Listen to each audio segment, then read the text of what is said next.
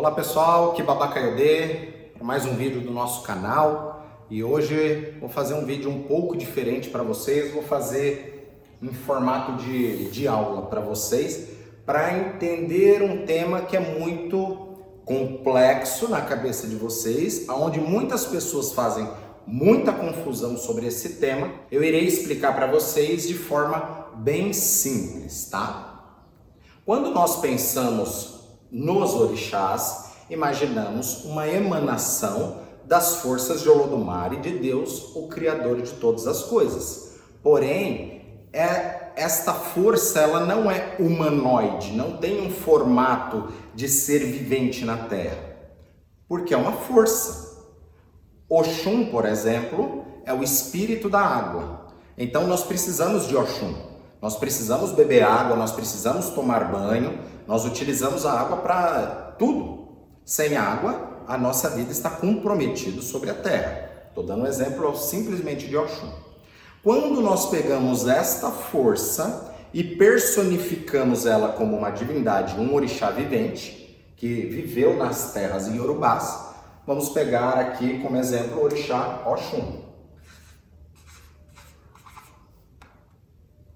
E vamos pegar aqui como exemplo é, a Ana.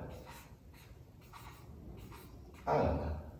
Quando nós personificamos o orixá como um ser vivente, ele teve uma experiência sobre a terra e essas experiências serviram para nós como manual de instrução os erros, os acertos daquele orixá. Nós, como devotos dos orixás, nós temos que aprender sobre o nosso orixá para saber onde nós estamos errando e onde nós estamos acertando.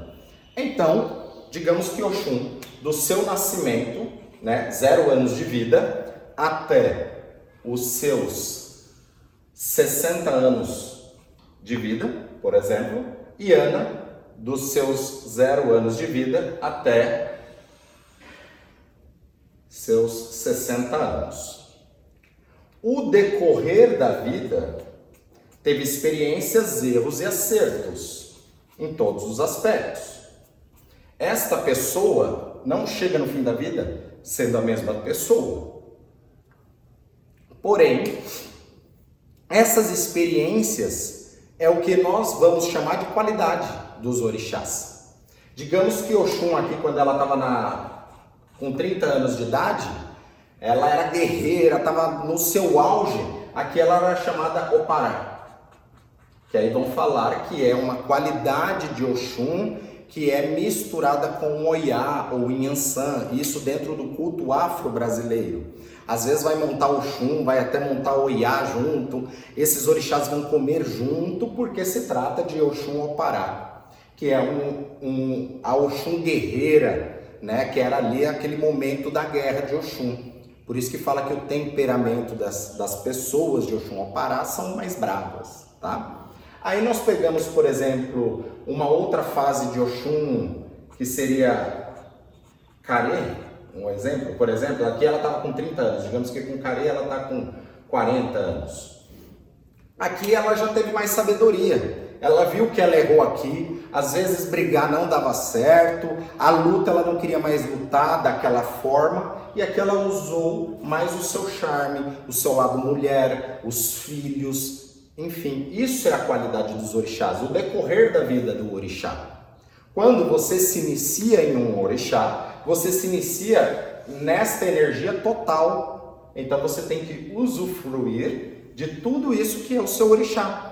Porém, aqueles que cultuam o orixá pela qualidade, isto é apenas para sinalizar o ponto de erro ou acerto maior que você está na sua vida.